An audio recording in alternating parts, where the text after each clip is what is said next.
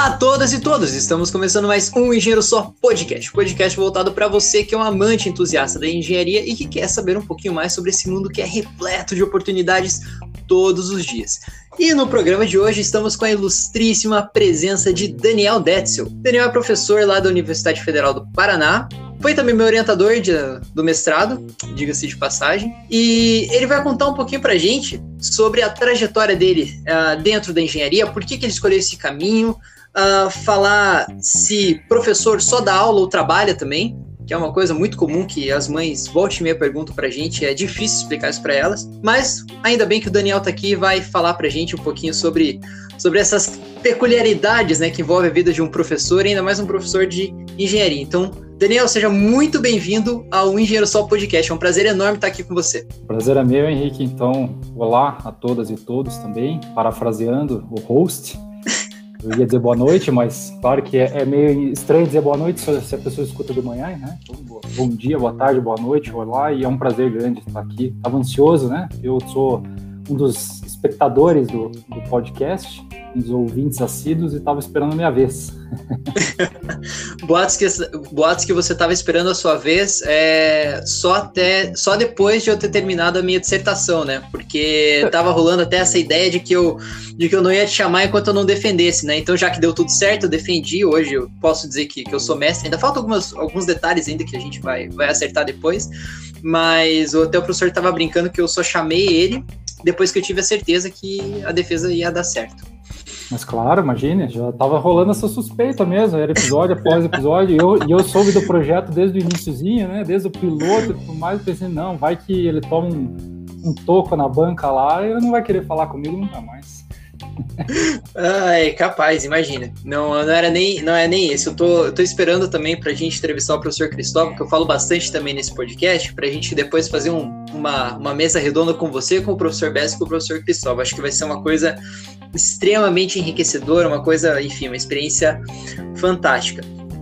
Mas, é, Daniel, eu queria te perguntar uma coisa, cara. É, me conta um pouquinho sobre. Perguntar não, na verdade, pedir para você contar um pouquinho sobre a sua história, sua trajetória, quem que é o Daniel Detzel, por que que você escolheu engenharia, ou melhor, como que esse esse mundo, como eu disse, que é repleto de oportunidades e de, enfim, de tantas uh, tantas chances, né? Como que esse mundo caiu no seu colo e por que que você é, resolveu abraçá-lo e, e seguir nessa carreira?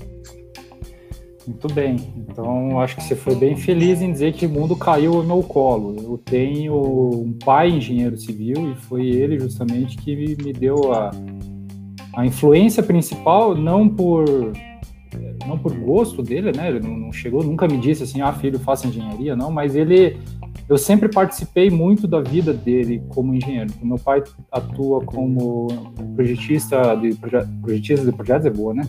Projetista hidrossanitário há muitos anos já, já tem mais de 40 anos de experiência.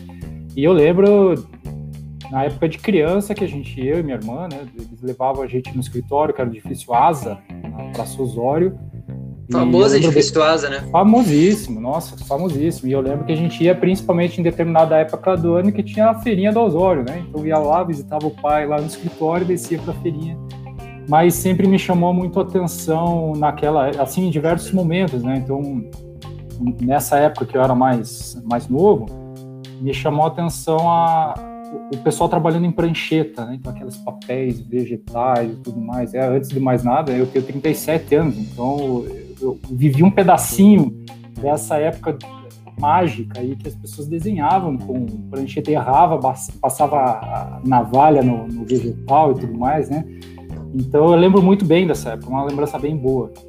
E conforme as coisas foram evoluindo, eu participei da, da entrada do AutoCAD na época. Meu pai é o AutoCAD 94, foi isso? É, eu acho que foi nessa, nessa época aí, no ano de 94 e aí sim, aí eu fiquei deslumbrado, né? Então, nossa, como é que legal, né? Fazer o desenho do AutoCAD, não sei o que, fazer os projetos assim, assado. E quando chegou a época de eu tomar essa decisão de que curso que eu ia prestar, o vestibular, isso foi nos anos 2000, estava muito fácil, já estava definido na minha cabeça. Então eu, foi uma escolha natural. Eu não, te, não tentei, eu tentei mais de um vestibular, mas sempre engenharia civil em diversas universidades. Eu acho que eu esqueci de mencionar que eu sou, bom, a hora que eu falei do edifício Asa ficou claro, né, que eu sou natural de Curitiba, eu tenho a minha vida inteira aqui em Curitiba. Então, eu prestei para diversos vestibulares aqui, vestibulares aqui na cidade de Curitiba, e eu entrei em engenharia civil. E eu acho interessante dizer, Henrique, porque o meu, o meu, pai sendo projetista hidrossanitário, na época que eu entrei na universidade, eu era meio que minoria do, das pessoas que entraram motivadas por um projeto que não fosse construção civil, não fosse obra, não fosse coisas desse tipo. E foi muito interessante porque, assim como imagino com uma grande maioria dos estudantes que entram no, no, no, vestibular, eles não têm ideia do tamanho que é o curso de engenharia civil.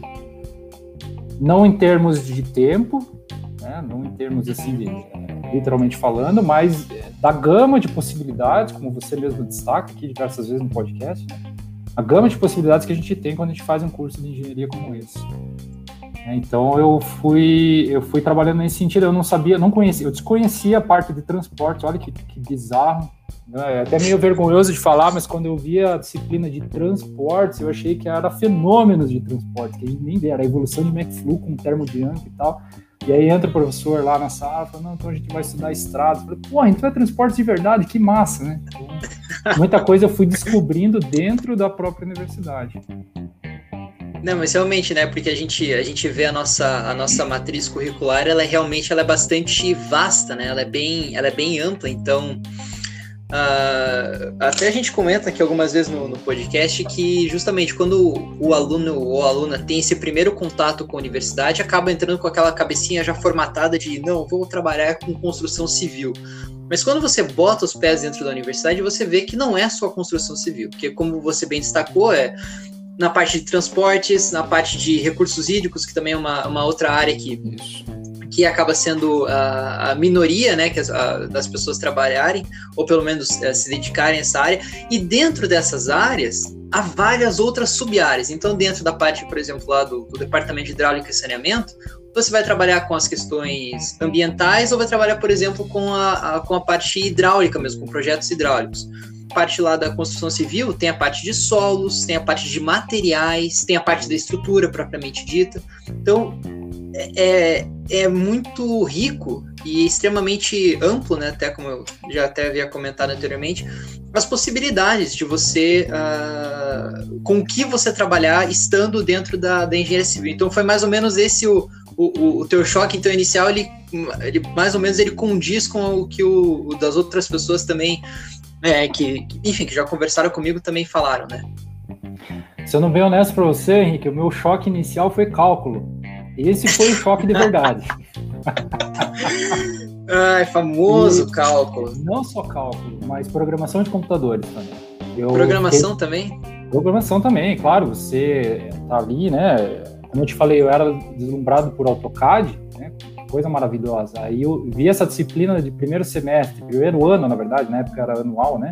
Programação de computadores. Puta, que maravilha. Rapaz, chega aquelas linguagens que você nunca viu na vida, né? fazer lógica, fazer sequência de Fibonacci. Olha, isso foi um verdadeiro choque. Realmente foi um verdadeiro choque. Mas brincadeiras à parte, eu tive a, a, felicidade de ter tido aula com uma professora muito boa, muito boa mesmo, que era engenheira civil também. Então, além de matemática, ela era engenheira civil. Então, desde o primeiro ano, ela foi trazendo exemplos, professora Liliana, ela foi trazendo exemplos de eh, das aplicações do cálculo na engenharia civil. Então, isso foi muito bom. Então, realmente. Eu tive aula com ela também. É, então, pois é. é Tive aula com ela também, realmente. Ela só que ela me deu é, geometria analítica. Geometria mas, analítica, é, clássico. Mas é, mas, mas, foi, mas foi muito, realmente, ela, eu aprendi bastante coisa em GA com ela.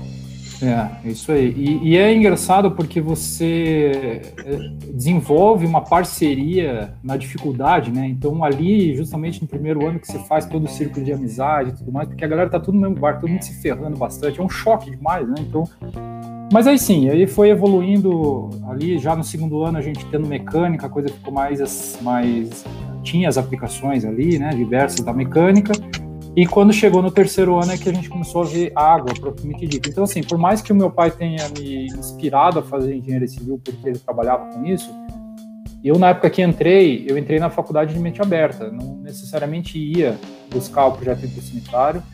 Eu posso te dizer com certeza que quando eu entrei na universidade, eu ainda não sabia exatamente o, o, que, o que, que, tratava o trabalho do meu pai. Eu sabia que ele trabalhava com projetos hidráulicos dentro de casa, mas eu não sabia que envolvia, por exemplo, sistemas de tratamento individual, individual de, esgoto, coletas de água pluvial. Né? Essas coisas nem passam na nossa cabeça na hora que a gente entra na, universidade.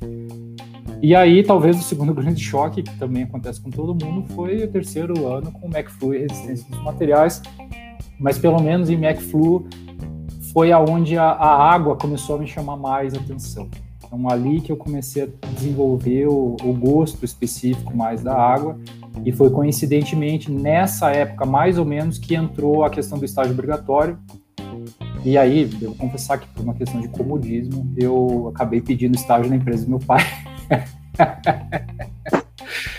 eu tava brincando, conversando em off aqui, que eu entrei na empresa dele como office boy primeiro, porque o meu primeiro ano foi a greve de 2001 na universidade, e a, e a greve de 2001 foi agora, a de 2013, se não me engano, superou, mas foi uma das maiores que, que teve. Então ela iniciou no mês de julho, agosto, alguma coisa assim, e ela terminou perto do mês de dezembro. Então a universidade decidiu não continuar naquele ano.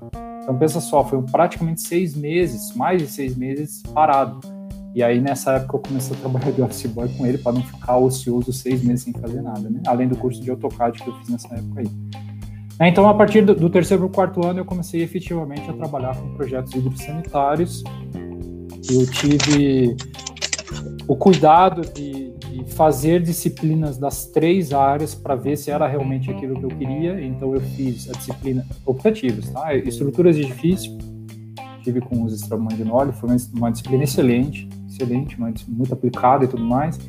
E tive uma outra disciplina muito boa também, que foi, na época, se chamava Planejamento de Transportes, não é a mesma que existe hoje em dia, mas que é inesquecível porque foi a época que a gente calculou a tarefa de ônibus, ficando dentro do ônibus durante uma semana né, faz, ficava lá quatro a cinco horas dentro do ônibus, a gente pegou a linha Santa Felicidade para chegar, contando o passageiro que entrava e saía para chegar na tarifa do ônibus. Então veja como as coisas marcam a gente, né?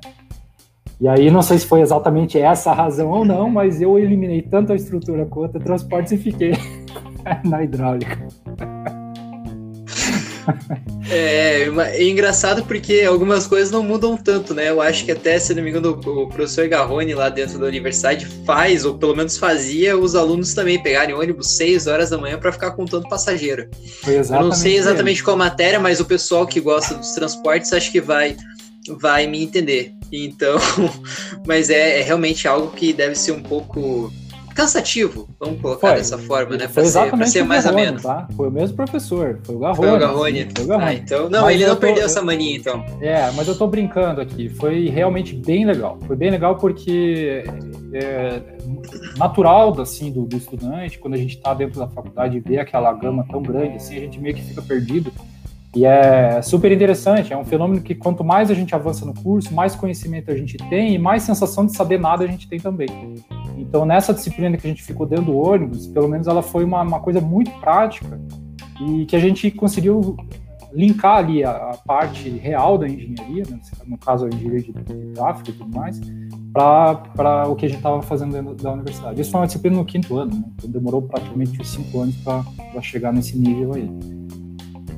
E depois que daí então você uh, foi concluindo, então realmente descobriu que você queria seguir pelo caminho das águas.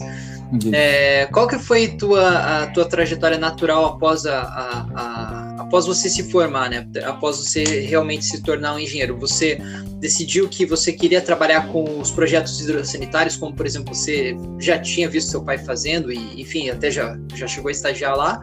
Ou você queria trabalhar com, com outras coisas, assim, é, outros projetos te chamaram mais atenção? Não, eu. É, vamos lá.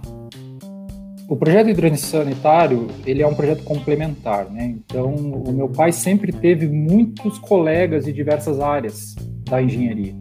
Ele nunca trabalhou sozinho, então ele sempre tinha uma construtora que era, eu vou usar aqui a palavra amiga, né? Só para identificar mais fácil. Então ele tinha escritórios de, de, de estruturistas, escritórios de projetos estruturais, amigos, construtoras amigas e, e assim vários tipos de ramos de empresa. Então ao estagiar lá, eu, ele começou a me levar nas reuniões, a partir do momento que eu adquiri certa maturidade.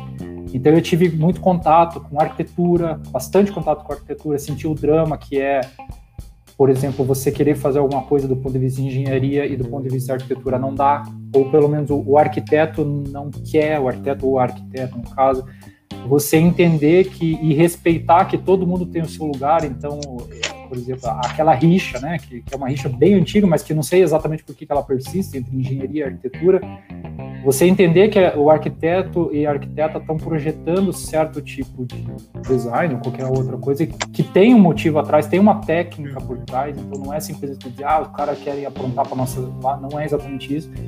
Então eu tive essa, esse privilégio de ter esse contato muito cedo com muitas dessas áreas por meio da empresa do meu pai e dele, né? Então devo muito isso a ele. Quando eu me formei, Henrique, eu, a gente, eu estava já com ele, faz, ia fazer mais de três anos já, dois para três anos.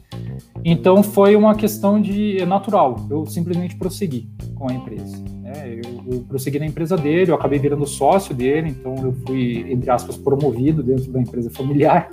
De um desenhista estagiário, eu acabei virando engenheiro, então assumi outras questões, então ir realmente nas reuniões no lugar dele, fazer, enfim, outras atividades que envolviam isso e começar a participar dos processos de decisão da empresa. Isso dá um gelo na espinha extra, né? Porque você tá praticamente você é jogado na, na cova dos leões, assim. Né? Eu lembro, nunca me esqueço da primeira reunião que eu fui representando o escritório. Foi um projeto grande. Foi o antigo Shopping Total, que eu esqueci o nome ali do outro lado da rua do Shopping Palácio. É o Shopping Ventura. Isso aí. Tinha uma loja da Avan lá dentro e, e a gente fez o projeto de prevenção contra incêndios e foi com sprinklers. Né? Então, uhum. o projeto de sprinkler ele é bastante complexo do ponto de vista hidráulico mesmo, no dimensionamento dos sprinklers e tudo mais. E eu fui na reunião geral, um projeto daquele tamanho, devia ter uns 15, 20 profissionais diferentes e eu representando o projeto de incêndio com toda aquela responsabilidade. Então, de novo, são coisas que marcam né, a nossa vida. E foi, foi assim, ganhando importância, ganhando importância, até assim, já posso começar a evoluir para a parte que eu chego na academia ou você quer perguntar mais ainda alguma coisa da parte profissional? não, não, pode evoluir já para a parte da, da academia, o que que... Eu só achei curioso que realmente você é. fala uma coisa que ela, que eu acho que é, quando você diz que dá esse frio na espinha, é o, fa o famoso skin in the game, né? É, tua pele que tá, tá em risco. E é justamente isso uma coisa que, que até quando, quando fala de investimentos, é uma coisa que você uh, valoriza muito quando, por exemplo, você vê que o determinado dono de uma empresa ou um grupo, né, o grupo que é dono da empresa possui ações é, dessa empresa, né, porque mostra que são pessoas que estão comprometidas com aquilo que, que elas estão de fato fazendo, né? Então, quando você fala que você começou a assumir essas responsabilidades e começou a, a, a, participar dessas reuniões, nessa cova dos leões, né, como você, como você disse, acho que ela, ela mostra assim também um, um passo de maturidade, né, no, no, teu crescimento, como tanto como pessoa, como, como profissional, como engenheiro, que pelo jeito então te levaram a seguir um outro caminho que não fosse conviver nessas reuniões. Isso aí, tua percepção foi perfeita, Henrique. Mas assim, não foi por causa da dos leões, não foi por causa dos leões vamos lá, eu é, é, é um momento complicado. Então, eu, o, o, trabalho, eu comecei a ganhar os meus próprios projetos. Né? Então, outra coisa que eu admirava do meu pai, que eu achava o máximo dele, assim, é que quando a gente saía em família, várias vezes a gente saía, ia jantar, e sei lá, passeios familiares, assim, ele fazia questão de apontar para os olhos e dizer, ó, esse projeto é meu, esse projeto é meu, esse projeto é meu. Então, o ápice da minha carreira como projetista hidrossanitário foi um prédio chamado eh, Dom Leopoldo, que fica na Silva Jardim, que é um prédio de alto padrão, duas torres, um apartamento por andar, né? então a área de cada apartamento, você tem ideia, somando com garagem, era em torno de 700 metros quadrados, então, assim, super, super alto padrão, e que esse, meu pai me entregou o, o desenho arquitetônico na mão e falou, esse é teu. Esse foi o ápice da minha carreira, então eu fiz ele de cabo a rabo, foi um projeto super complexo, é evidente que passou pela revisão dele, então não é assim, né, mas este momento eu já estava entrando com um certo conflito, em, é, é, especificamente falando na questão de refazer as coisas. Então, o retrabalho começou a me incomodar demais. Hoje em dia, eu, eu, eu, ainda tenho contato muito com a parte hidrossanitária por causa do alcance empresa júnior, eu sou orientador deles nessa parte de hidrossanitária. E eu vejo como as coisas são hoje, com o Revit, com aquela maravilha que é o Revit, né, tudo integrado. Na época não era, então você queria uma planta, você desenhava a planta. Você queria ela 1 para 20, você desenhava de volta. Você queria um isométrico de água, você desenhava ele de volta. Você queria um detalhe de esgoto, você desenhava ele de volta. E aí você projetava um prédio como esse, chega uma decisão, seja lá do que for, do arquiteto, da, de quem está tocando a obra, não sei, de mudar uma parede que tem uma série de turmadas que desce lá do último andar até o térreo, muda de repente quando o projeto está quase pronto, que exige mudar praticamente tudo. É mais um mês de retrabalho. E o prazo não se estende. E esse tipo de, de, de alteração começou a me incomodar demais. O retrabalho, retrabalho, retrabalho. E já ia dois anos, mais ou menos. Nessa época fez dois anos que eu já tinha saído da universidade e eu comecei a ficar inquieto, que eu só ia, entre aspas, só ia trabalhar, voltava para casa, de noite não tinha nada a fazer. No dia seguinte só ia trabalhar, de noite voltava, né, não tinha nada a fazer. Falei, pai, eu vou procurar um curso, vou procurar uma pós-graduação. E aí fui para a universidade, voltei para a universidade na ingenuidade, sem saber o que eu queria, porque na verdade eu queria uma pós-graduação, não queria nada acadêmico, nada estrito senso. E aí o primeiro professor que eu fui conversar foi o professor Daniel Santos, porque ele é da área justamente de prediais, ele foi ele que deu aula para mim de prediais na época. E eu tinha uma ideia que é absolutamente nada a ver com o que eu faço hoje, que era fazer uma pesquisa para tentar desenvolver sobre usos da, os usos dos aparelhos hidrossanitários dentro de um prédio, por exemplo, o que, que usa mais, o que, que usa menos, para tentar otimizar de alguma forma aquele projeto lá. Pensando já em reuso de água cinza, umas coisas assim.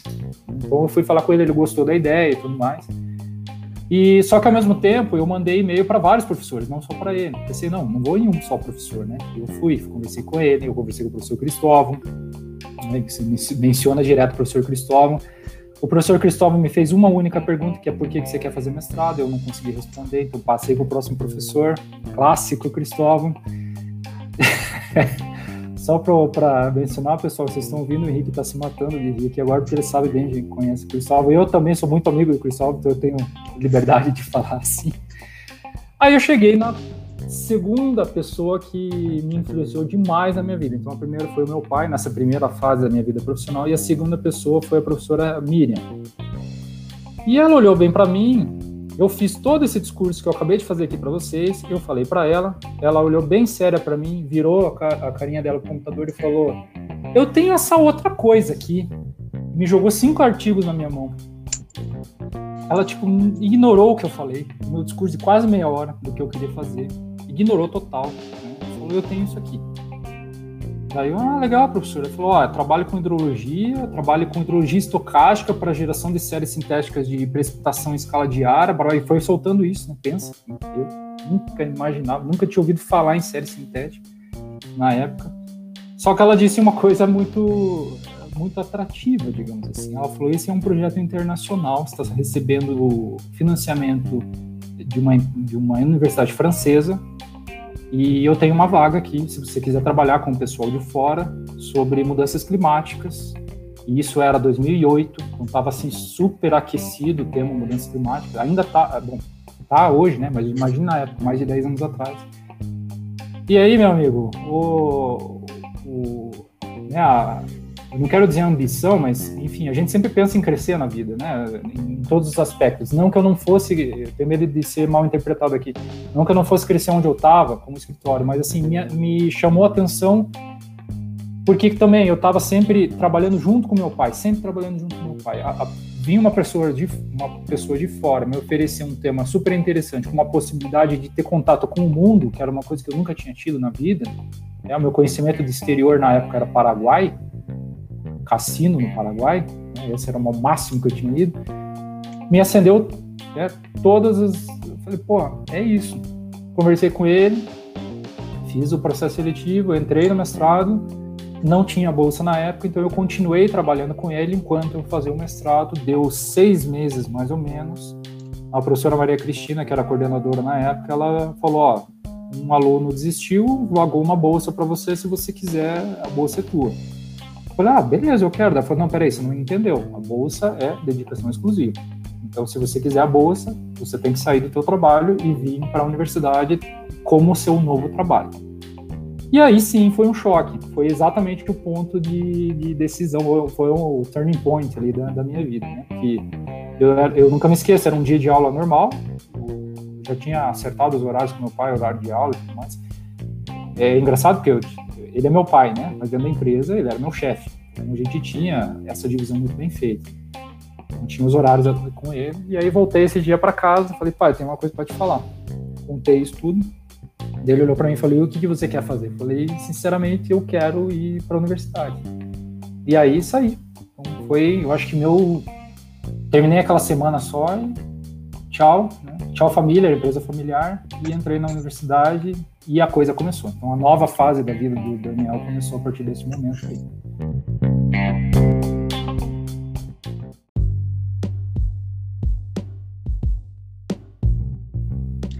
Engraçado que eu acho que o, o, uma coisa bastante peculiar que você comenta é como você vai colocando essa, essas influências e elas vão é, realmente vão norteando cada etapa da sua vida, né? Exatamente. Então, quando você fala da influência da professora Miriam, é, até me corrija se eu estiver errado, mas eu acho que essa questão de você sair também um pouco da tua, da tua zona de conforto, essa oportunidade de você trabalhar num projeto internacional, num projeto com financiamento uh, da França.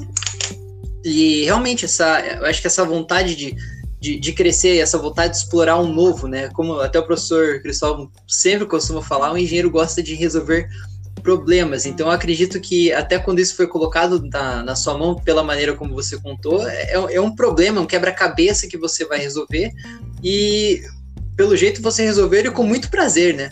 e acabou continuando nessa carreira até o ponto de, de, de, você chegar, então, nesse, como você disse, né, nesse turning point, de você é, colocar numa balança realmente aquilo que você, enfim, que você gostaria de fazer, né? Seja isso continuar trabalhando uh, na, na empresa familiar e, e, fazendo os projetos hidrossanitários, ou uh, acabar escolhendo uma, uma carreira acadêmica que, engraçado, eu, eu, eu vejo que é uma tônica aqui que realmente a carreira acadêmica ela surge na vida das pessoas. Ela não é uma coisa que ela é planejada, ela simplesmente cai no colo e isso vai levando. E, e foi mais ou menos assim, então? Você, depois que caiu na carreira acadêmica, é, continua. Eu vou dizer que foi, é, foi mais ou menos assim mesmo, porque, na verdade, quem voltou para a universidade para procurar a pós-graduação nem era o estricto senso, né, como eu estava explicando, fui eu. Então a iniciativa realmente foi minha. Só que assim, eu fui total, sem saber o que que era, né? eu entrando num, num universo totalmente fora. Você falou uma, a motivação que eu estava tentando buscar na hora que eu, que eu falei que eu estava com medo de ser mal entendido, mal compreendido. É exatamente essa a ideia, né? Eu estava muito viciado dentro do mesmo ambiente e não tinha a vivência do mundo por pelas minhas próprias pernas. Foi essa a motivação. Ok, entrei ali já estava no ritmo do mestrado, então já tinha sofrido as canetadas de Eloy de, da própria professora Miriam, já tinha ouvido a lenda quando eu entrei, na, a primeira coisa que eu ouvi da professora Miriam, é engraçado porque eu não tive aula na graduação com ela, mas eu sou amigo pessoal do filho dela desde a época de colégio, então eu conheço ela já há muitos anos, mas eu conheço ela como mãe do meu amigo, e a partir daquele momento eu conheci como professora. A primeira coisa que eu ouvi dela quando eu entrei é, ó, a Miriam reprovou a própria orientada em hidrologia física, tome cuidado. Foi a primeira coisa que eu vi. Então, veja só, o mestrado é cercado dessas histórias, dessas lendas, né? E foi mais ou menos isso mesmo. Então, eu fui me, me encontrando, eu... Claro que tem um quê de vida pessoal nessa, nessa história toda, né? Então, nessa época, eu tinha eu já tinha casado, Ai, não vou lembrar quanto tempo de casado, dois ou três anos de casado, então a gente já eu já morava com a minha ex-esposa na, na, casa, então a, gente assim até para buscar o próprio caminho, né? Então foi tudo guiou para esse ponto. Ok, e aí, cara, eu vivi uma lua de mel com a vida acadêmica, era uma, era uma coisa impressionante. Na época, eu lembro que o nosso programa tinha, no total, em torno de 30 pessoas. Né? Hoje a gente está falando de 100 pessoas a mais do que isso, contando professores, 130 pessoas. Então nós tínhamos aquela discreta salinha de estudos, que era uma das PHs ali, né? PHs 12, acho, PH 12, 13, sei lá, não, não, sei de cabeça. Mas era um ambiente que você entrava, sentava, colocava tua musiquinha e estudava, oito horas por dia. Então, assim, eu nunca tinha imaginado. Na minha... Eu entendo quando as pessoas perguntam, você só estuda? E a resposta é sim, eu só estudo. É, é exatamente isso. Claro, o só estudo a gente fala brincando, a gente sabe que tem muita coisa além disso, né? Não é o só estudo ou só do aula, né? Como a gente já vai chegar lá. Mas foi essa vivência de uma verdadeira lua de mel. Então, me encontrei ali, então comecei a participar das reuniões com pessoas de fora, desenvolver o inglês, porque era uma coisa que eu não falava inglês na época, eu tinha inglês, mas era assim totalmente enferrujado, inglês de escola, assim, então foi uma, uma oportunidade de ter esse contato com artigos internacionais e blá, blá, blá, blá.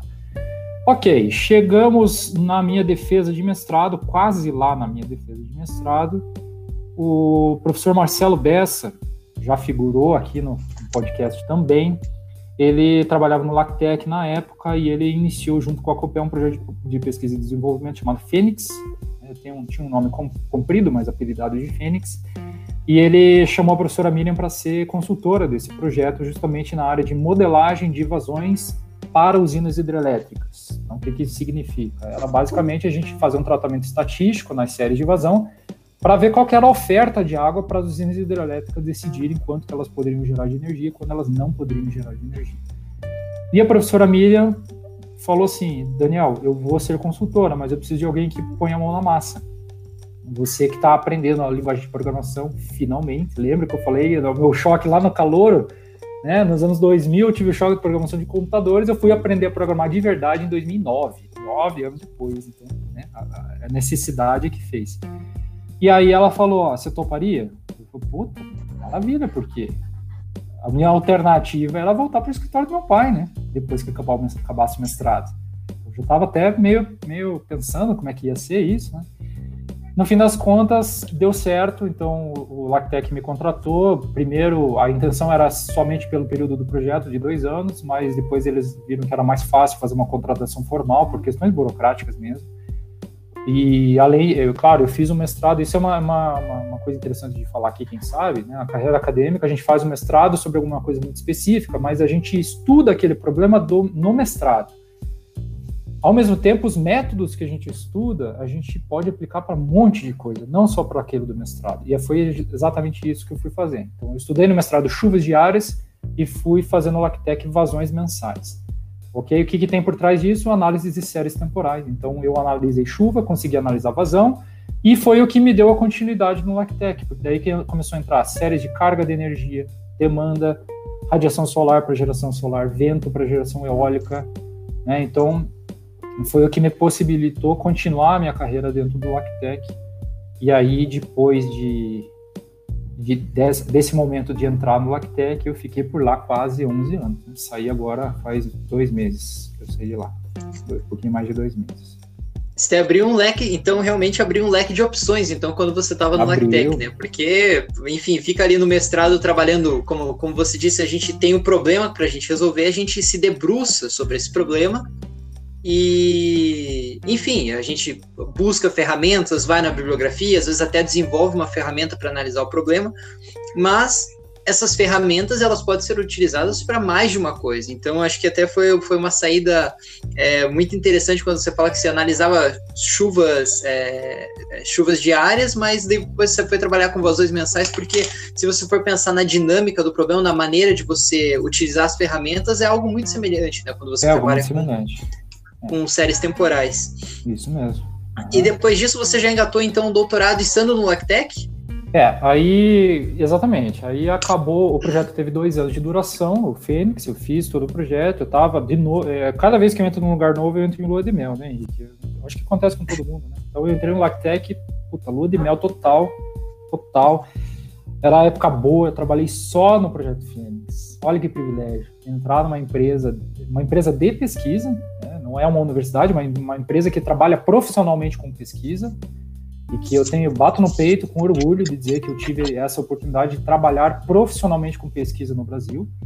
E de novo, eu tenho que dizer que a universidade trabalha profissionalmente com pesquisa, mas ela é vista como universidade, né? Então eu trabalhei num instituto de pesquisa e aí, se as pessoas me perguntavam se eu só estudava, elas passavam a me perguntar se eu trabalhava no IBGE, quando eu falei que eu trabalhava com pesquisa. Ah, então você liga para casa das pessoas para fazer pesquisa? Não é essa pesquisa, meus amigos.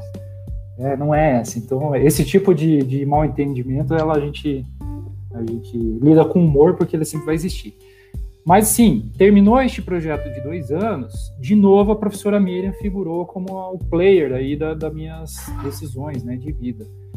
E isso realmente, eu estou contando aqui nesse intervalo curto de tempo da nossa conversa, mas foi durante anos, né? Então ela simplesmente virou de novo a carinha para mim.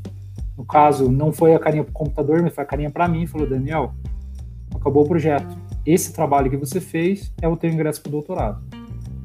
Porque, assim, faltou dizer, Henrique, que a, a, a pesquisa, que eu, como eu falo profissionalmente com pesquisa, ela tem uma legislação específica. Eu trabalhei com uma pesquisa que é, é, regida por uma agência nacional de energia elétrica que destina recursos específicos e é, das concessionárias. Então, 1% do lucro da concessionária tem que dividir no meio, 50% do 1% tem que ir para a eficiência energética, 50% do 1% tem que ir para projetos de pesquisa e desenvolvimento.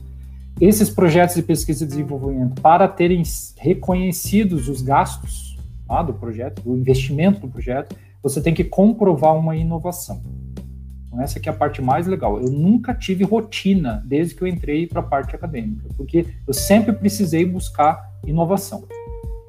E como eu terminei o projeto, eu, a gente tinha alcançado a inovação, o doutorado, a coisa mais pesada que fica na nossa cabeça quando a gente vai fazer o doutorado é qual é a sua originalidade, qual é a sua inovação. E foi aí que a professora Emília eh, me mostrou a inovação falou, ó, tá aqui a tua oportunidade, por que, que você não entra no doutorado?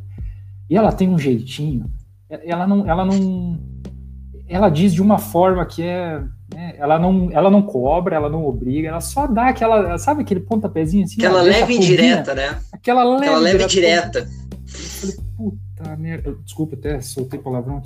falei, cara, é isso então vou fazer o doutorado. O doutorado no nosso programa tinha recém começado, acho que em 2000 e... eu estava saindo do mestrado, e iniciou o doutorado, eu entrei em 2012. E aí foi. Então, dois anos de formado, voltei para o mestrado, dois anos trabalhando com pesquisa, voltei para o doutorado só que num cenário completamente diferente. Aí me vi louco, né? Que aí era trabalho o dia inteiro no Lactec, que apesar de né, ser uma pesquisa, assim, ser um, um, tipo diferente do trabalho, ainda é um trabalho. Então, estava lá oito horas por dia, certinho, bonitinho. A vantagem é que a Universidade Federal era no, era no mesmo lugar que o Lactec, então todo mundo dentro do Centro Politécnico. Eu saía, ia a pé ter aula, voltava a pé correndinho para dentro do Lactec. E, e assim foi. E a, assim foi se desenvolvendo todo, toda essa parte do, do doutorado. Até queria te perguntar, é, na verdade, eu, eu vou perguntar é, duas coisas que acho que até você já comentou anteriormente, mas que eu gostaria de resgatar, porque eu achei que elas são coisas realmente bastante relevantes. Primeira coisa, o que, que é um profissional da pesquisa? Como é que você chega a uma pessoa e fala que você é um profissional da pesquisa? E também queria que você falasse um pouquinho sobre o que, que é um PID. Porque muitas vezes as pessoas falam, ah, pô, teve um PID aí da ANEL, teve um PID da, da Agência Nacional de Águas, mas para pedir para você explicar assim para quem não está tão familiarizado com esses temas, qual que é o conceito por trás deles? Tá, vamos lá. Eu estou elaborando aqui na minha cabeça uma maneira de explicar. É por isso que a gente tem dificuldade de responder as pessoas quando elas perguntam, mas você só só tem isso, só dá aula, só porque é tanta coisa que está por trás que às vezes é difícil a gente explicar. Então, o que que é um profissional da pesquisa? Essencialmente, o que está por trás da, da, pesquisa é a inovação. Tá? Então, isso está inerente à pesquisa. Todo mercado gosta de inovação. Grandes empresas têm setores de P&D dentro das empresas. Então, por exemplo, uma Electrolux da vida, estou chutando aqui, né? Uma Electrolux da vida tem um setor dentro da empresa que é uma empresa de pesquisa, um setor de pesquisa e desenvolvimento. Um Boticário da vida tem um setor de pesquisa e desenvolvimento.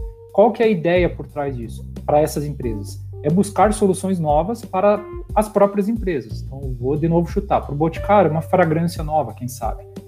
Então, ou seja, a gente está sempre lidando com coisas que ainda não existem, coisas que a gente precisa criar, entre aspas. E isso não é sentar na cadeira e ficar pensando e ter uma ideia genial. Tá? Não é. A gente precisa ter conhecimento do que já foi feito, a gente precisa ter conhecimento de metodologia científica, então, como é que funciona uma pesquisa?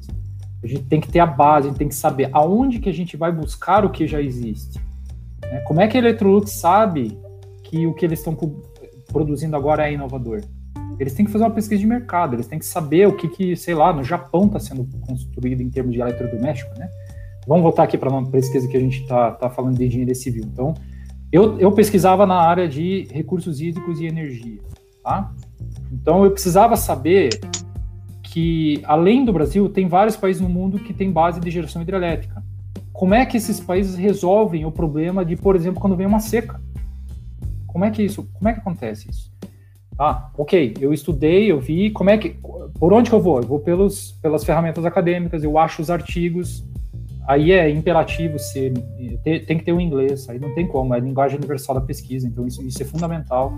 Então tem que ser pelo menos proficiente na leitura do inglês para ter a compreensão, termo técnico e tudo mais. Então isso é um pré-requisito muito forte para quem quer trabalhar com pesquisa. Ok, então eu faço esse, esse, entre aspas, benchmark, busco por trabalhos. Eu tenho que estar tá ligado qual é a data desse trabalho. Não adianta nada eu buscar a solução das hidrelétricas na década de 80, porque já faz muito tempo, né? Existe muita coisa boa, mas que já faz muito tempo. Livro para gente não serve muito, o livro serve para a gente ter a base do conhecimento, mas se a gente quiser ir atrás do avanço, a gente tem que pesquisar artigo científico. Então, assim. O chamado tudo... estado da arte, né? O estado da arte. Eu, eu adoro esse termo. Adoro esse termo porque ele é bonito. É exatamente isso que ele quer dizer. É o estado da arte. A gente considera tudo isso que a gente trabalha como uma arte. Então, qual é o estado atual da arte? Né? Beleza, é modelar vazões com machine learning. Esse é o estado da arte. Cara, o que, que é machine learning? A gente vê na universidade isso? Não, a gente aprende, entre aspas, a fazer sequência de Fibonacci na linguagem Pascal, rapaz. O que, que é machine learning? Meu amigo, essa é a parte boa da pesquisa. Você vai atrás da resposta. Você vai procurar o que, é machine learning. É novo na hidrologia, mas não é novo na área da informática. Então você vai sair da tua esfera e você vai lá para a informática vai tentar se familiarizar com o jargão da informática vai contatar as pessoas, vai mandar os e-mails, vai perguntar o que, que é isso, será que tem aplicabilidade para isso que eu preciso? Então, assim, tudo isso está envolvido numa atividade de pesquisador. E aí a tua responsabilidade para com a empresa, a tua entrega, porque afinal de contas o, o profissional de pesquisa tem entregas, tem prazos e tem entregas. A tua entrega é esta solução comprovadamente inovadora, porque se não for comprovadamente inovadora, a ANEL simplesmente pega de volta o dinheiro investido, sem chororô, ok? Recolhe de novo o dinheiro investido. E aqui a gente não está falando de alguns mil, a gente trabalha em milhões, escala de milhões, são projetos grandes. Simplesmente pega de volta esse dinheiro. Então a tua responsabilidade é dizer: olha aqui, eu estou trazendo essa solução, solução que tem que ser prática. Então você tem que desenvolver um software. Você tem que, eventualmente, não é a minha área, mas um ramo do, do PD, que eu já vou falar do PD, o ramo é construir protótipos para que funcione. Eu trabalhei em um P&D que a gente literalmente construiu um protótipo muito legal para ler os linigramas. Lembra do linigrama? O pessoal da hidrologia vai saber muito bem que é aquela aquele registro do nível do rio que a canetinha vai marcando o registro que faz a série histórica. A gente desenvolveu um protótipo de um scanner automático para ler as bobinas de linigramas que a gente implementou lá na CESP em São Paulo é, enfim, toda essa, eu, eu acredito que é uma grande responsabilidade você bater no peito e dizer assim: ó, eu, Daniel Detz, estou assinando aqui este relatório dizendo que eu estou trazendo uma solução inovadora para vocês, que é a empresa que investiu na nossa pesquisa. Né? Então, assim, fiz um, um drama aqui para dizer que é uma, uma, é uma coisa meio, meio de arte mesmo, é um negócio grande mesmo, um negócio de... Então, isso fecha, assim, basicamente as atribuições de um pesquisador. Né? Essa, quem quem se dá muito bem na pesquisa é a pessoa que, que não gosta muito da rotina, realmente está buscando coisas novas e sendo desafiado constantemente, constantemente desafiado. Como é que as empresas dão a abordagem para gente? É a seguinte, cara, eu tenho um problema assim. A minha turbina lá não está gerando aquilo que eu tô, que, que a gente contratou. Né? O que, que pode estar tá acontecendo? Vamos fazer um projeto para tentar melhorar isso? E aí começa. Então a gente tem toda essa tarefa por trás, tá? Então, beleza. E o que, que é o P&D? PD, abreviação para pesquisa e desenvolvimento. Então, existem PIDs para, eles são todos regulados. Então, tem PID pra, da Agência Nacional de Energia Elétrica que está aplicada especificamente a projetos, de, a concessionários de energia. Tem PID da ANP, Agência Nacional de Petróleo, que está vinculada a outros projetos relacionados à energia. Petrobras atua muito nessa, nessa parte e existem outros PIDs por aí fora. Eu estou falando de PID público, né? não esses PIDs das empresas, que, que aí é dinheiro interno da própria empresa. Então, é justamente isso. Todo, toda empresa tem essa obrigação de 1% do lucro ser investido 50% em projetos de eficiência energética, 50% deste 1% investido em projetos de P&D. Se a empresa não destinar esse dinheiro para a P&D, ela paga uma multa para a Agência Nacional. Né? Então, a empresa, a concessionária, ela tem a obrigação de gastar esse dinheiro, caso contrário, ela sofre uma sanção. E aí ela vai atrás de quem faça, quem execute esses P&Ds. A empresa ela traz a sua necessidade e vai fazer uma pesquisa de mercado. Ela vai atrás de empresas como a Lactec, como a empresa que eu trabalhei. Ela vai atrás de universidades que façam P&D. Ela vai atrás de empresas que façam projetos de pesquisa. E aí a gente tem diversos níveis. A gente começa com o mais básico, que é a pesquisa aplicada, que não é muito visto justamente por ser pesquisa pura, nós não temos uma solução palpável, não tem um software, não tem nada, é uma, um desenvolvimento metodológico. Posso caracterizar que tem um ramo do Lactec muito legal que trabalha com nanotecnologia. Então não existe nada físico que pode ser tirado ainda, porque é tão novo que as pessoas estão descobrindo ainda o que a nanotecnologia pode fazer. Precisa de dinheiro. Então há uma empresa como, entre aspas, sei lá, vou citar nome aqui, mas eu estou Vou citar a CETEP, porque eu sei que teve um projeto. A CETEP, lá de São Paulo, investiu em um projeto de nanotecnologia, porque eles queriam ser empresas, por exemplo, pioneiras na tecnologia no Brasil. Então, faz esse investimento estratégico, entre aspas, a fundo perdido. A gente sabe que não é fundo perdido, mas entre aspas é, né, para desenvolver isso. Depois a gente tem metodologia, depois a gente tem produto. O produto pode ser o software, pode ser um produto físico mesmo. Isso tudo é uma cadeia, tá, Henrique? A gente vai subindo esses degrauzinhos aqui. A gente pode trabalhar no mesmo projeto, partindo da pesquisa básica, para depois a metodologia, para depois um software, um produto. Depois a gente tem uma, uma fase que é muito interessante, que é a inserção de mercado. Então, se o projeto dá futuro, se a solução dá futuro, tem uma categoria de P&D que é só estudo de como isso pode ser inserido no mercado. Eu também tive o prazer de atuar nisso aqui para um, umas soluções bem básicas de, por exemplo, trocas de linhas de transmissão sem precisar desligar a energia. A gente fala troca de manutenção linha viva, tive isso também. E tem uma última fase que é justamente como é que se dissemina isso mercado afora. Então a gente parte da ideia embrionária chegando até a disseminação de mercado. Então, o P&D ele está em toda essa, essa gama aqui de cinco fases de atuação aqui. Caramba, eu não fazia ideia da quantidade de, de, de ramificações que um projeto P&D tem. Eu estou chocado aqui que uma empresa. Nossa, é, é realmente. É, é um mundo assim que ele. Até pra gente que às vezes trabalha. Enfim, eu também trabalhava no, no, num PID, que era a continuação uhum. do projeto Phoenix. Uh, mas eu não sabia que tantas uh, que um P&D poderia ter tantas oportunidades ou tantos desmembramentos assim. E você comenta uma coisa que é, é, extremamente essencial e eu acho que também norteou bastante a tua vida, que é a parte de esse desenvolvimento de soft skills. Você falou ah, sobre a questão do, do, de falar inglês, até mesmo a questão de oratória. São habilidades que elas vão. Ah, muitas vezes você não tem elas quando você começa a universidade, e naturalmente você vai desenvolvendo-as né, ao longo da sua da sua, da sua carreira. E pelo que eu percebi para vocês que foi uma essa foi uma ponte bastante importante, né, para você conseguir conciliar suas coisas do, do, do, doutorado com as atividades do Lactec e ao mesmo tempo conseguir é, até mesmo como você fez aqui de explicar o que que o que que é um projeto de pesquisa, o que que é um PhD de uma forma de uma forma bastante clara. Como é que foi esse teu, uh, esse teu desenvolvimento das soft skills? Você já tinha facilidade antes ou foi algo que você foi construindo uh, na, na tua carreira? Olha, as duas coisas. É, agora, você perguntou exatamente para mim, né? Pessoalmente, né? Isso. Então, é, é, realmente, soft skills são fundamentais, fundamentais, assim, e a gente aprende na marra. Então, o que eu tinha de soft skill, eu aprendi na marra. Tá? Então, no Lactec, começou lá na, quando fui jogado nas Covas dos Leões, lá na época do, do, do escritório do pai ainda, na Omega Projetos. Mas ali no Lactec, quando você. Na verdade, eu não, eu não vou fazer diferenciação de empresas aqui. Eu acho que é um caminho natural da maturidade profissional da pessoa. Você, com, quanto mais amadurece, mais responsabilidade você assume e mais responsabilidade em transmitir o seu conhecimento, a sua informação, o seu projeto você tem. E você naturalmente vai sentir, eu espero, né? Sentir a necessidade de fazer essa comunicação de uma forma eficiente. Você vai precisar, como o pessoal do Lactec brincava, a gente a todo momento está vendendo as nossas coisas, vendendo peixe. A gente brinca até no próprio dissertação de mestrado, né? Então, não foi o teu caso aqui na defesa, mas é muito comum em defesa a gente ver, pô, você não vendeu direito o teu peixe. Então, então assim, parte foi necessidade. Como eu falei, eu sou um cara muito privilegiado, nunca canso de dizer isso. Então, eu tive oportunidades muito legais dentro do próprio Lactec, na época que eu ainda estava aprendendo como funcionava.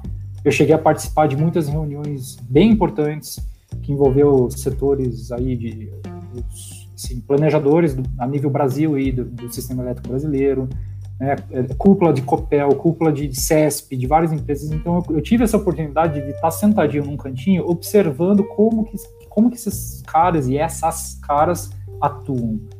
E, e, aí é que entrou a questão da soft skill. Não é só saber falar exatamente. Você tem a negociação é basicamente todo o tempo, todo o tempo é, é, é negociação para lá, negociação para cá inteligência emocional que, assim, eu, eu tenho duas, tá? para não ser muito muito extenso aqui, eu tenho duas, assim, minhas preferidas, que é a comunicação barra oratória e inteligência emocional. Eu não sei exatamente colocar uma ordem. Às vezes eu acho que a comunicação é mais importante, às vezes eu acho que a inteligência emocional é mais importante. Eu, na verdade, acho que as duas estão intimamente relacionadas. Né? Então, a partir do momento que eu, que eu comecei a dar aula, dentro do Lactec, assim que eu terminei o doutorado, assim que eu terminei o mestrado, eu recebi a minha primeira oferta de dar aula numa, numa faculdade, uma faculdade particular, né, eu, eu fui e, e, aí, quando você dá aula, rapaz, é, é, um, é uma responsabilidade completamente diferente. Porque as pessoas estão paradinhas te olhando, né? Elas que vão Eu tenho que te perguntar, por que você virou professor? É, exatamente. Eu acho que é o gancho perfeito nesse momento, assim, gancho por que, que você por que, que você quis ser professor? É, essa é uma coisa que está encucando aqui na minha cabeça, assim, faz um tempo. O cara que é totalmente ali, digamos, voltado é, é, para pesquisa, para atender os PIDs, não necessariamente tem a mesma vocação de uma pessoa que está ali frente a uma sala de aula, enfim, lecionando uma determinada matéria. Então, o que, que te levou a isso? O que, que me levou a isso? Então, é, foi bem por. Essa sim foi bem por acaso. Essa foi como toda a carreira de professor, praticamente. é difícil a pessoa ter a, a, a, dizer assim desde pequena que quer ser professor. Não, desculpa, não é difícil, né? Mas é, é, mais raro do que cair no colo da pessoa. Beleza, então como é que eu caí dentro da sala de aula? Então isso foi uma, uma união de, de vários fatores. O primeiro eu tinha recém terminado o mestrado e eu fiz o meu mestrado com bolsa na época, né? A gente já falou sobre isso. A bolsa irrisória no Brasil, realmente é uma, coisa absurda, absurda. Eu fico revoltado toda vez que eu penso nisso, ainda hoje eu fico. E, e aí eu precisava complementar a renda, já era casado, enfim, toda, toda, toda aquela, aquela história. E aí a minha colega dava aula numa faculdade, ela saiu para dar aula em outra faculdade e a vaga dela ficou disponível. E ela falou: Daniel, você não quer dar aula? E aí eu lembrei dessa.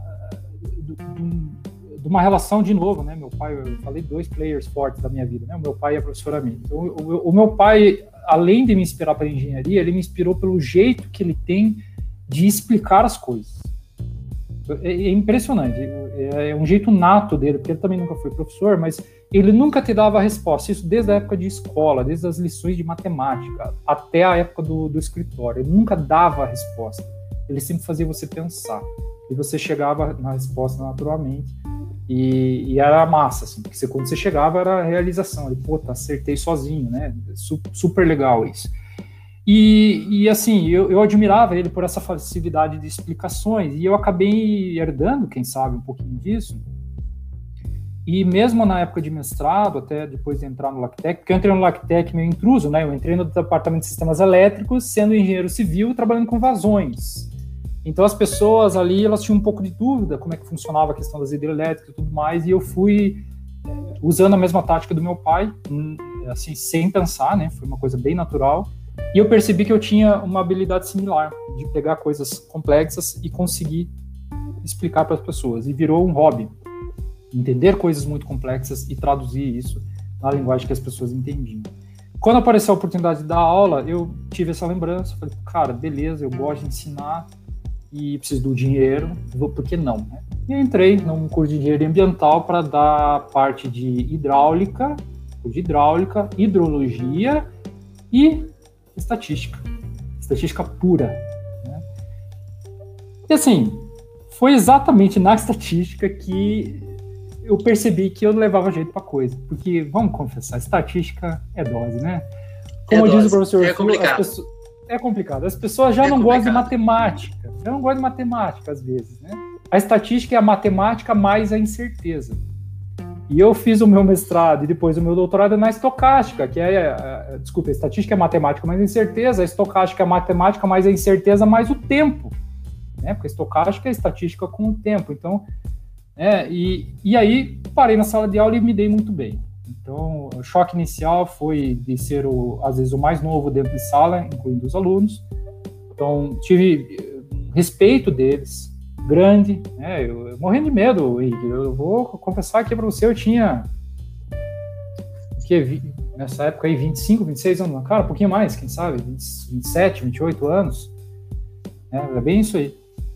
E, nossa, eu morria de medo para entrar em sala de aula. Eu, eu ficava, eu chegava mais cedo para treinar a minha letra no quadro, porque eu nunca tinha escrito na vertical. Eu tinha que, eu chegava um pouquinho mais cedo para treinar a minha letra na primeira vez que eu fui para a reunião de professores antes de iniciar o semestre, eu fui para a sala de aula e desenhei o ciclo hidrológico inteirinho no quadro, para ver se eu conseguia desenhar o ciclo hidrológico para os alunos entenderem. Então, ficou assim uma.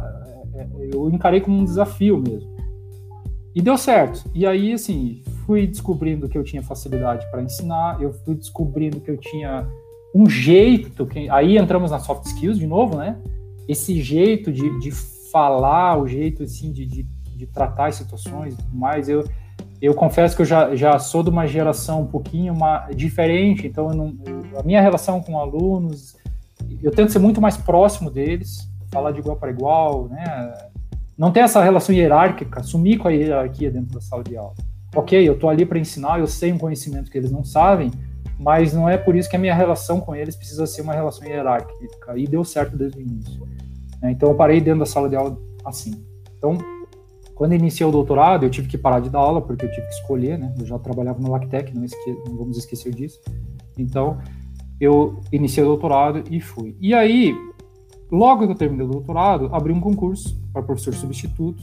Eu fiz o concurso, passei no concurso já para federal. E aí que a coisa pegou para valer, porque dar aula na federal é outro universo, outro universo. E aí foi o momento que eu precisei pensar que eu precisaria me aprimorar no ter. E assim, será que eu sou suficientemente bom para dar aula aqui? Foi exatamente esse o, esse o pensamento. Eu não vou fazer demérito nenhum para a faculdade que eu dei aula no início da carreira, mas, é, de novo, por questão de maturidade profissional, eu passei de turma de 12 pessoas para turma de 45, 50, 60. Minha primeira turma de engenharia social foi de 81 pessoas. Né? Pensa só um tema que o engenheiro não está acostumado a falar, engenharia social, né? 81 pessoas. E aí foi o momento que eu, de novo, caí de cabeça nas soft skills. Eu saí, fiz curso. Então, eu fiz um curso de, oratória, de inteligência emocional, fiz cursos, li, continuo lendo. Tenho vários livros aqui sobre soft skills e, e acho, assim, é fundamental. Fundamental. Não, não é uma coisa que vão te ensinar na universidade, pelo menos ainda não. Eu estou tentando trazer alguma coisa de soft skills já dentro para dentro da universidade, mas é, é fundamental. Então, se tiver um curso, uma recomendação de capacitação que eu possa dar aí para o pessoal, que não precisa esperar se formar, não, é, é, a questão de soft skills. Pega uma lá, eu recomendo inteligência emocional e oratória como as duas principais. Oratória é uma, uma ramificação da comunicação. A comunicação pode ser visual ou verbal, então vamos falar de comunicação e, e, e inteligência emocional, que isso é, é bastante importante. Acho que fui é, longe dentro... na sua pergunta, rapaz. Vamos lá. Não, me, me foi, não, mas foi. Pra, pra... Não, não, mas foi, foi extremamente. Foi longe, mas não saiu do assunto, que na verdade acho que amarrou bem a questão até da, das soft skills, é, realmente é, realçando a importância delas, né? E eu só. Não, só queria apontar umas coisas aqui que é, você falou e eu acho que elas. Até o fato de ser professor, ele condiz exatamente com a tua personalidade porque eu acho que ensinando que você aprende muitas vezes. Você aprende muito mais até ensinando, porque você tem esse receio de você chegar lá. Bom, eu não posso chegar e falar uma bobagem qualquer. Eu tenho que estudar, eu tenho que ter uma base para conseguir me comunicar com essas pessoas. E a sala de aula, ela só é monótona para quem quer. Ou seja, o professor que desejar ficar estagnado, ele vai ficar estagnado na carreira dele. Mas caso ele não o queira, a, a vida de um professor, acho que ela é repleta de desafios, porque constantemente você está lidando com a mudança, então, do, do, dos seus alunos e alunas que estão chegando, a, a parte da pesquisa, como também você trabalhava no Lactec agora também só na universidade, você continua fazendo novas pesquisas, é, desenvolvendo é, metodologias, buscando assuntos que não são tão explorados assim. Então, tudo isso acho que vai ligando até com aquela, uh, acho que aquela sua vontade de, de, explorar coisas novas, de sair dessa zona de conforto. E como você muito bem disse, às vezes o pesquisador ele não, ele não quer muito aquela coisa quadradinha, ele, ele precisa sair da caixa, ele precisa pensar diferente para poder para poder realizar aquilo que ele, enfim, que ele tem que realizar. E eu não vejo um lugar melhor do que isso, senão a sala de aula, né, no qual você tem contato com várias pessoas de diferentes crenças, de diferentes pensamentos que vão te estimular, né, para que você é, também dê o seu melhor, né, é, durante durante o período que você estiver dando aula, né. É. E diga, diga. Não, é, não, eu pergunto, eu já ia, eu ia, contar outra historinha que, se você me permite. É, é Permito, por, com certeza, com certeza. Então, a maior barreira que eu enfrentei quando eu fui para a universidade, lembrando que eu tomei a decisão de virar 40 horas, né? Então, atualmente eu estou na universidade de 40 horas por uma decisão própria, por uma decisão de, de realização profissional que eu fui aprendendo durante os anos, os poucos anos né, que eu estou na universidade. Então, voltando à tua questão inicial, realmente foi uma questão que eu, foi uma, uma carreira que eu descobri, não foi uma carreira pensada, né, mas que por vocação eu acabei descobrindo. Mas o pior medo do professor dentro de sala de aula é encarar os alunos e não saber responder a pergunta dos alunos. Rapaz, isso dá um medo assim, ó. Sério. Então, o maior aprendizado que eu tive dentro de sala de aula, e aí eu tenho que dar créditos para os meus colegas mais veteranos, professores, né, mais veteranos, é dizer que você tem todo o direito de não saber também, como professor. Você tem direito de dizer eu não sei. Então a história que eu quero contar, que é bem curtinha, é no primeiro ano que eu estava dando aula, eu tive a felicidade de assumir a disciplina que, era, que é a minha área de atuação como pesquisador, que é engenharia de recursos hídricos, então é a minha favorita de todas. Eu ensino sobre barragens e usinas hidrelétricas.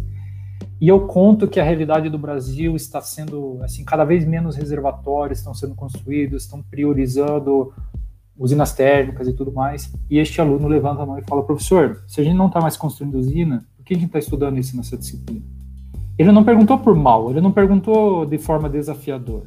Abraço para você, Arthur. Arthur Bertoni, virou meu orientado, tirou 10 no TCC comigo, tá? Então, só para ter, para dizer que não foi em tom desafiador, foi uma dúvida honesta, sincera e absurdamente válida. E foi ali que eu pensei, cara, é isso que você está falando. Não dá para ficar parado. Ensinar usina hidrelétrica, se você vai dizer que não está sendo construído mais usinas, e a disciplina ela é importante para os alunos, você tem que trazer para os alunos e para as alunas, né? você tem que trazer junto todo este contexto. Então você tem que estudar de volta, rapaz. É isso aí que você falou. Então o professor só dá aula, pode ser que ele só dê aula, mas para cada aula que ele dá de 1 hora e 50, ele dedica umas 3 a 4 preparando todos os assuntos. Então é mais ou menos nesse sentido. Agora fechou minha historinha. Ah, não, é extremamente pertinente a, a, a, história e extremamente válida, né? Porque eu acho que são justamente nessas perguntas assim que parecem mais simples, vamos colocar dessa forma, mais óbvias, é que a gente encontra maior dificuldade em, em respondê-las. Né? Como você mesmo disse, o que, que um pesquisador faz? Bom, a, a gente às vezes tem tanta dificuldade em responder porque é uma pergunta tão simples. É, o que, o que, que você faz? Com o que, que você trabalha? Me explica. E você contextualizar tudo isso e você falar de uma forma clara e objetiva, é esse que é o que eu acho que é um dos, dos maiores desafios, né? Até tanto da engenharia quanto dessas soft skills. E para isso, para responder essas perguntas, você precisa ter um tato diferente, né, para você claro.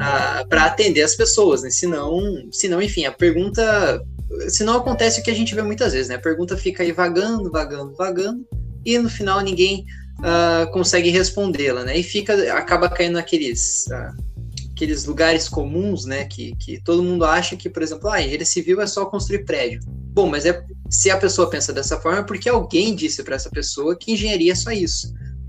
E essa pessoa, com certeza, ou às vezes não é nem por mal, né, mas foi mal informada sobre uh, por, nesse caso, né, o que, que um engenheiro civil faz? Mas na verdade tem tanta coisa por trás, tem tantos conhecimentos que, que deveriam, né, muitas vezes chegar na uh, todos e todas, né, para que todos é. tivessem conhecimento.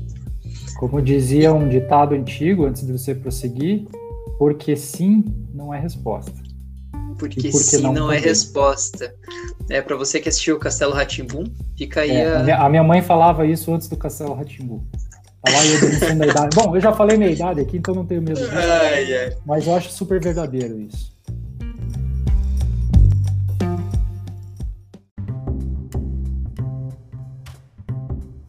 Reza a lenda que você não domina apenas recursos hídricos, você tem outros conhecimentos que vão um pouco além da, da engenharia e boatos que até você já escreveu num, num blog é. sobre cerveja, é, é, isso mesmo? É isso mesmo. Conta, conta um pouquinho mais aí, que é uma curiosidade que ela, ela, ela aparece nos corredores da universidade de uma forma é, que você não tem ideia. Bom, que bom que o, o violão e o, e o C segundo Dan, faixa preta de karatê, não apareceram ainda, né? Então que bom priorizar a cerveja.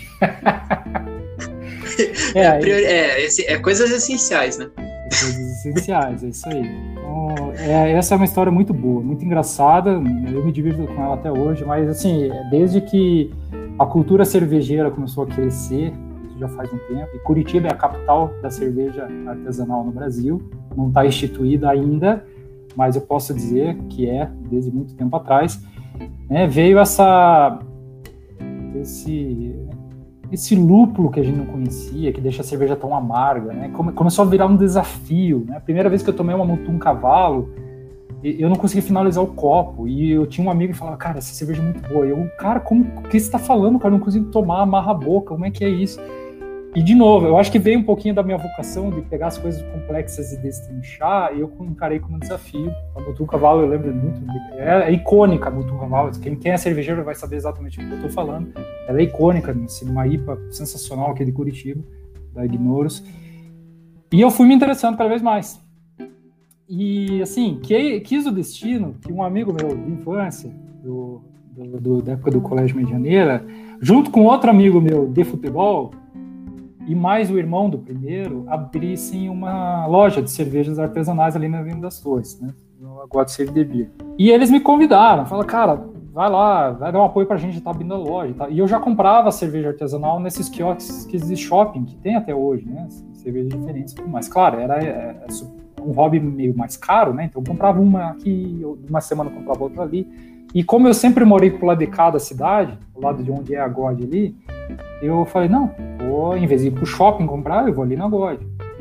E aí fui. E aí cresceu o hobby cada vez mais, porque eles, né, trabalhando no Hammers, começaram a trazer todas essas novidades. Aí eles começaram a fazer uns festivais nos domingos. Uh, eles, eles, abriam lo a loja para fora, para calçada ali de onde é a localização de onde ela fica, e servia show para a galera, a galera ficava ali de boa. Primeira vez que eles fizeram isso, eles não estavam esperando o fluxo de gente que deu, então eles passaram um puta aperto lá para conseguir atender a galera e tudo mais. E aí nessa época eu falei pro meu amigo, falei, Rafa, cara, na boa, se você quiser uma ajuda, eu, eu entro pro lado de dentro da barraquinha e ajudo a servir a galera. Ele falou, cara, mas eu não tenho como te pagar. Eu falei, não, não precisa me pagar, cara, só de ficar o dia inteiro aqui na festa, aqui tá de boa. Ele falou, cara, então beleza, então a torneira para você ficar aberta, você toma o teu chopinho e ajuda a gente aí. Beleza. Foram 10 edições que eu ajudei eles, assim, desse jeito. E um belo dia o Rafa chegou para mim e falou: Cara, eu tô com um projeto novo para a loja.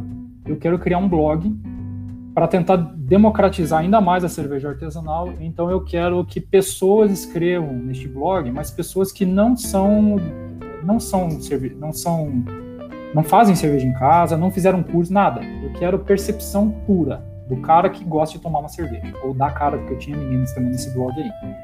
Então ele fez uma gama aí de convidados bem interessante, um chefe de cozinha, aí trouxe uma profissional da cerveja, aí trouxe uma outra, um outro cara que também era professor por coincidência, na época não era, e, e me trouxe. Falou, cara, é o seguinte, você chega aqui na loja, é uma vez a cada mês, você escolhe a cerveja que você quiser da loja, você leva ela para casa, você toma ela e você escreve sobre ela. E assim foi foi uma experiência muito, muito, muito legal, porque, de novo, é o mesmo assunto. A minha responsabilidade era escrever sobre a cerveja para as pessoas. Eu estava, entre aspas, ensinando sobre aquela cerveja especificamente para as pessoas. Então eu fazia todo o ritual, pegava a cerveja, reservava 10 horas da noite, abria a cerveja, experimentava, blá, blá, blá, né, fazia uma pesquisa assim, e foi. Então, o que ficou de engraçado nessa história, Henrique, é que até este momento, o Google retornava Daniel Detzel com a minha dissertação de mestrado, o meu currículo Lattes, toda a parte acadêmica da minha vida. A partir do meu primeiro post, o Daniel Detzel retornava o blog da cerveja. E coincidentemente ou não, foi a época que eu passei no concurso da universidade. Eu não sei exatamente se é verdade ou não, mas os alunos tendem a pesquisar os professores no Google. Eu não sei se isso é verdade. É verdade? Você acha? não, não, imagina. Aluno.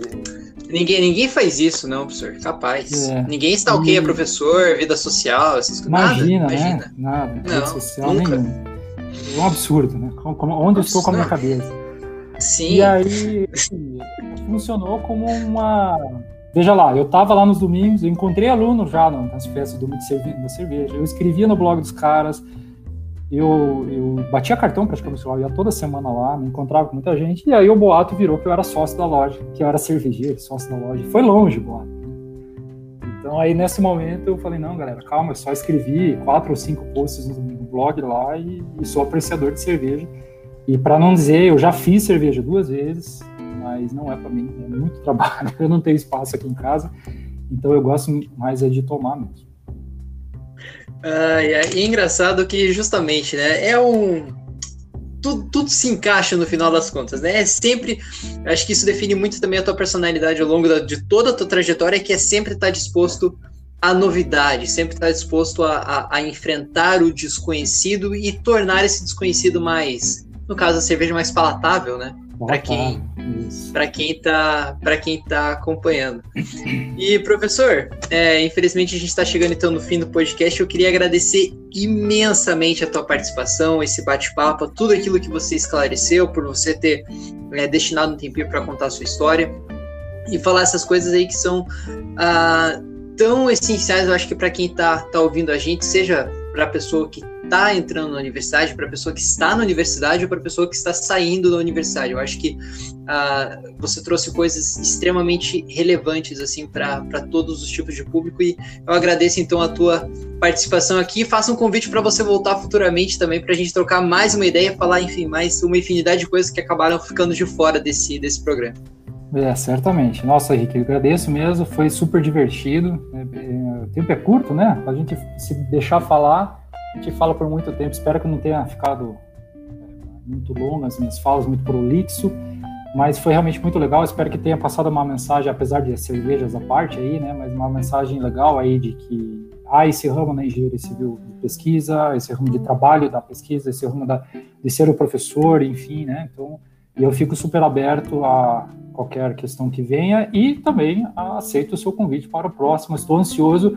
Eu já vou dar a dica que vai precisar de uma edição especial aí de umas duas horas de duração. Se você quiser fazer essa mesa redonda, vai ser uma edição comemorativa do podcast.